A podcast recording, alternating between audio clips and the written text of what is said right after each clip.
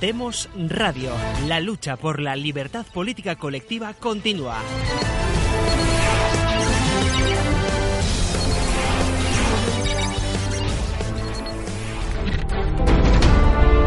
Demos Radio y Demos Televisión te ofrecen El Faro de Indias con Vicente Ferrer, prescriptor jurídico y tecnológico internacional.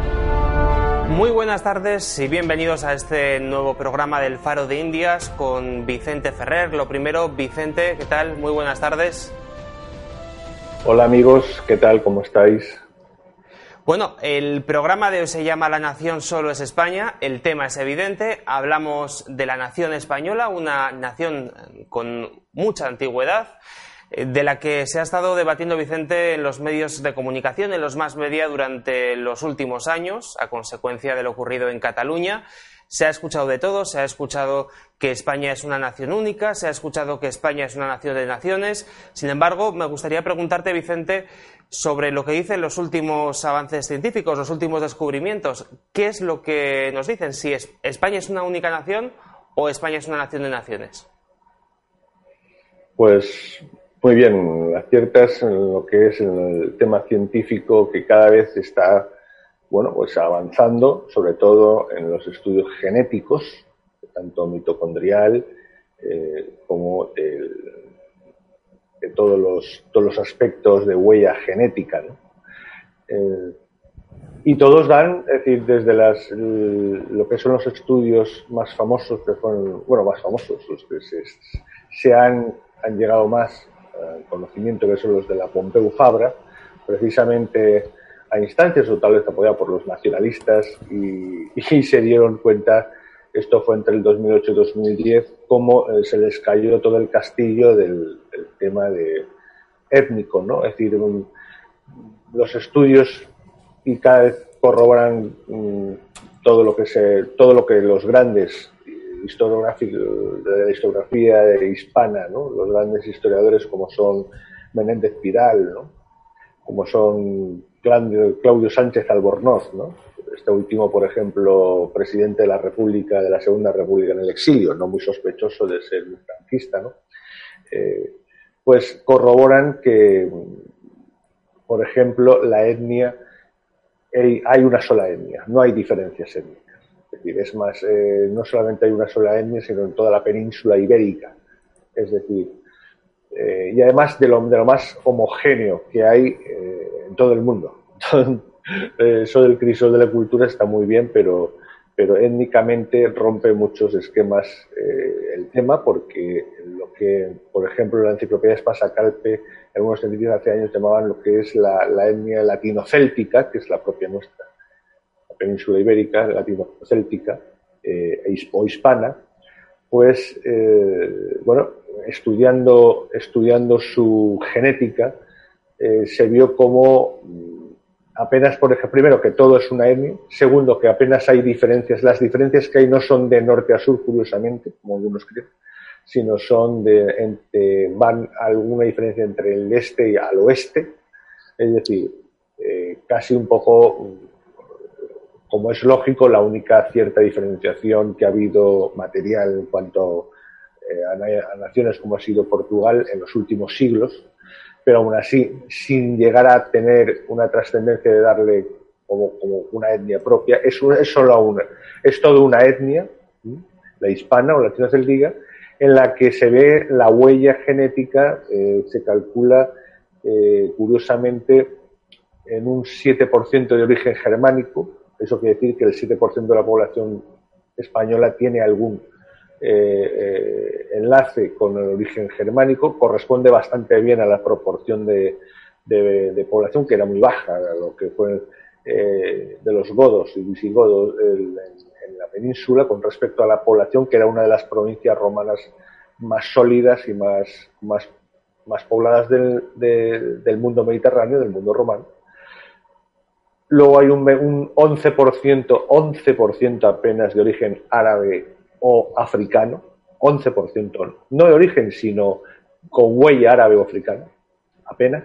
O sea, demuestra que realmente mm, no salieron del ámbito prácticamente tribal o casta los, los guerreros y las, las, las fuerzas, sobre todo, de poder, ¿no? las dinastías árabes sobre todo y también norteafricanas en la península apenas fueron se digamos mezclaron con la población y por supuesto gran parte con la expulsión de los moriscos se fueron casi todos, con lo cual es un mito eso de que España es, de, es árabe.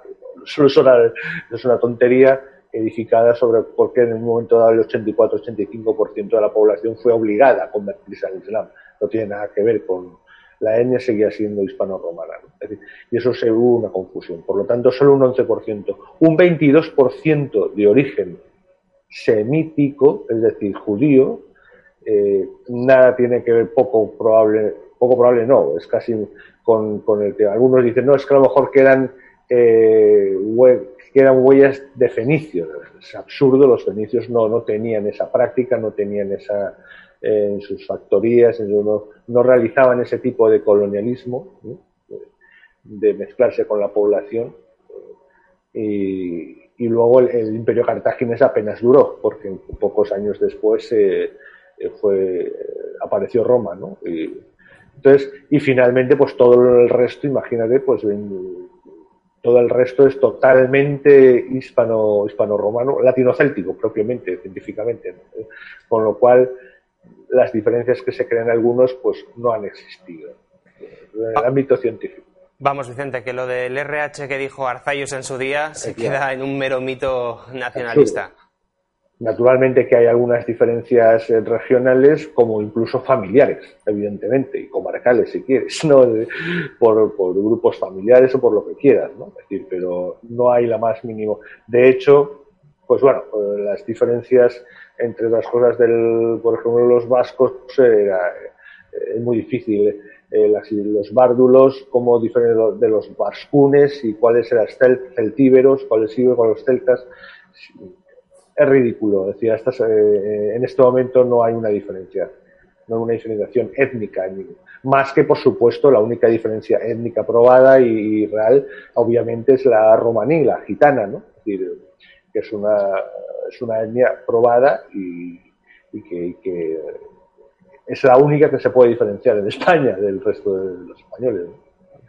Vicente es experto en el tema nacional y es que él fue eh, quien hizo una serie de programas en su día con nuestro maestro Antonio García Trevijano sobre la nación. En concreto estuvo comentando uno de los capítulos de su obra El discurso de la República, que es el capítulo del hecho nacional a la conciencia de España, un espacio muy extenso en esta obra, del que, como digo, Vicente, hiciste una serie de programas, por cierto, muy interesantes.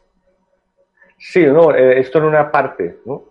era o la, mitad, que es la mitad del, discurso de la República, del hecho nacional, coge un conjunto de capítulos y el y concretamente, pues, eh, eh, don Antonio me lo pidió, entonces, porque sabía mi, le gustaba mi admiración por, por Menéndez Pidal, por su obra, mi estudio, y lo que en profundidad pues, de, sobre los 65 tomos que yo recomendaría a todo el mundo que pudiera tenerlos.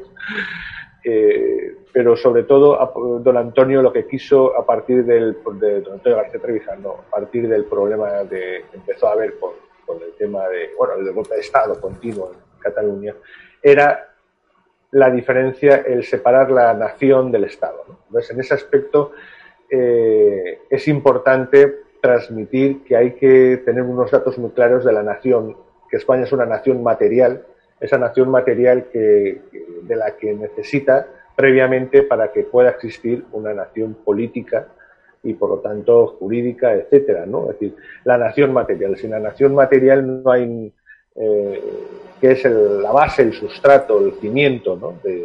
y, en ese aspecto eh, sí que eh, podemos decir que España eh, posiblemente sea de las dos, tres naciones del mundo más sólidas. Es decir, recomiendo, ya que no, no, está tan al alcance de cualquiera, los 65 tomos de Menéndez Pidal, el tomo, la obra casi de,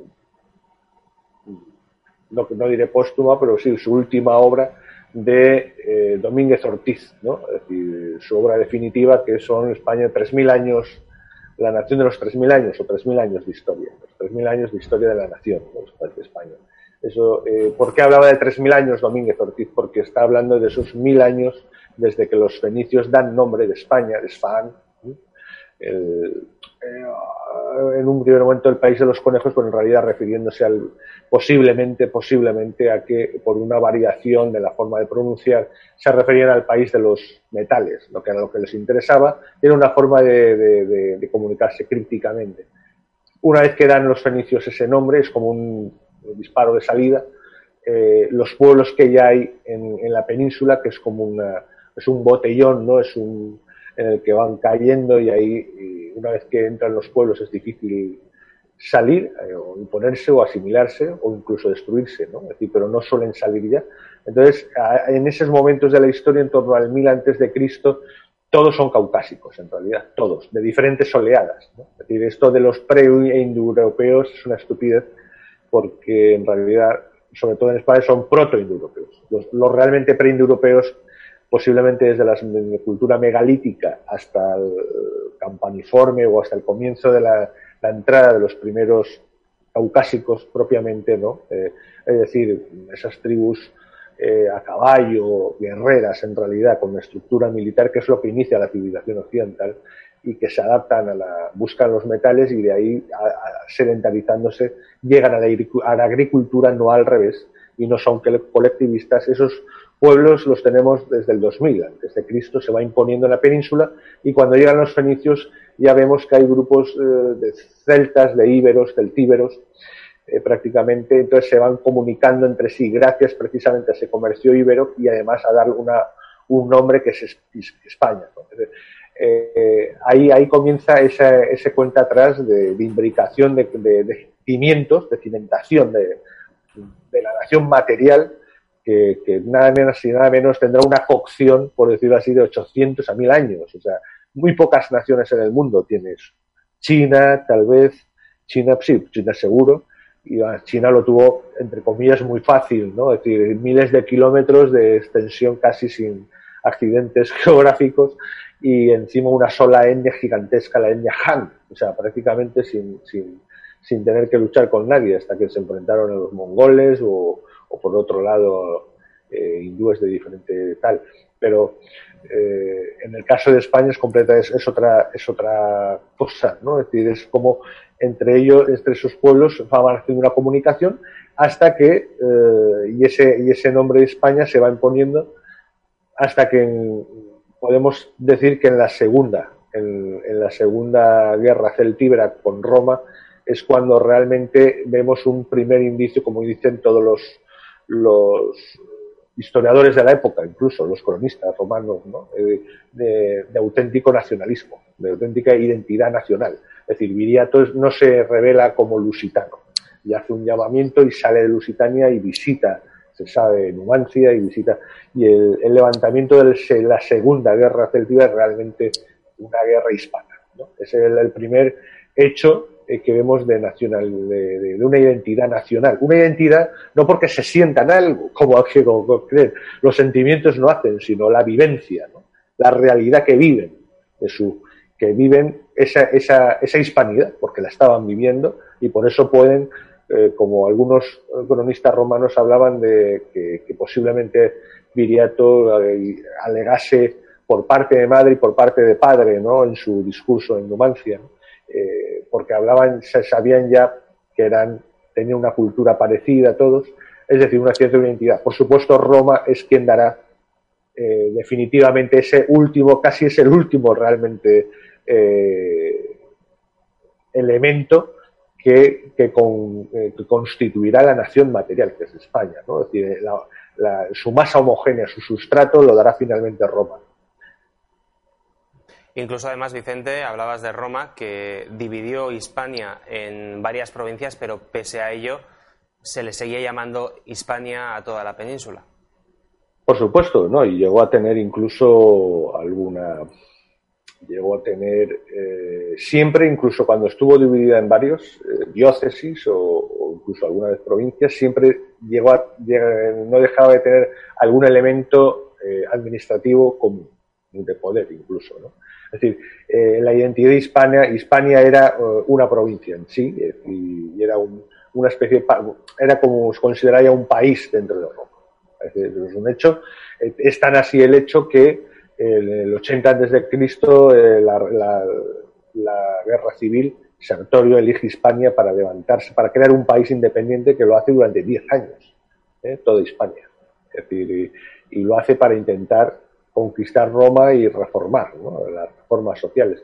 No lo consigue, obviamente, pero solo se, habrá, solo se dará realmente dentro del Imperio Romano dos veces que, tuvieron una mm, eh, semejante posibilidad de, conato de, de, escisión de independencia, la de Marco Antonio y Cleopatra, desde Egipto, que por cierto, en realidad anunciaron muy precaria, muy, muy precozmente lo que después sería el, mundo grecolatino, ¿no? del bizantino y tal, es decir, que era lo que ellos pretendían, eh, coger la cultura tolemaica eh, griega de, Grecia y separar la mitad oriental del Imperio Romano.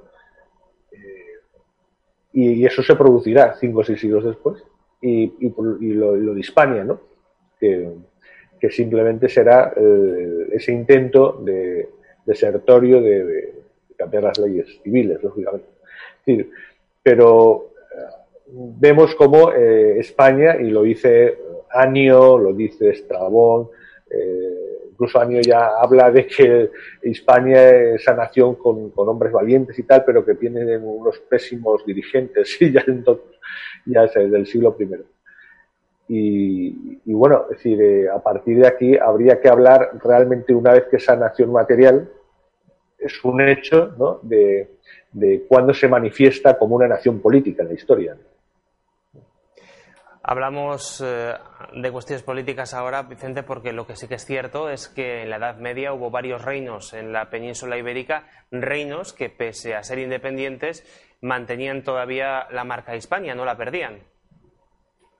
Por supuesto, es decir, de hecho, primero de todo, como nación ya política independiente en la Alta Media eh, está ahí el, reino de los godos, de visigodos, que, dentro, de hecho, entran en la península como fedatarios, como, como, eh, asociados a Roma, por eso el, título godo será un título eh, que viene directamente de Roma. Es decir, por tanto, en un momento dado son independientes cuando cae, desaparece el Estado romano y, ese título, eh, que los visigodos primero, Ataulfo se coronará en Barcelona, pero luego por, eh, se creará el reino de Tolosa porque tenían las propiedades de la zona que luego los francos conquistan y finalmente eh, tratan de hacer una unidad en la península con, con sede en Toledo y lo logran, ¿no? Y además lo logran porque se dan cuenta que hay una nación material ahí a la que vale la pena unirse.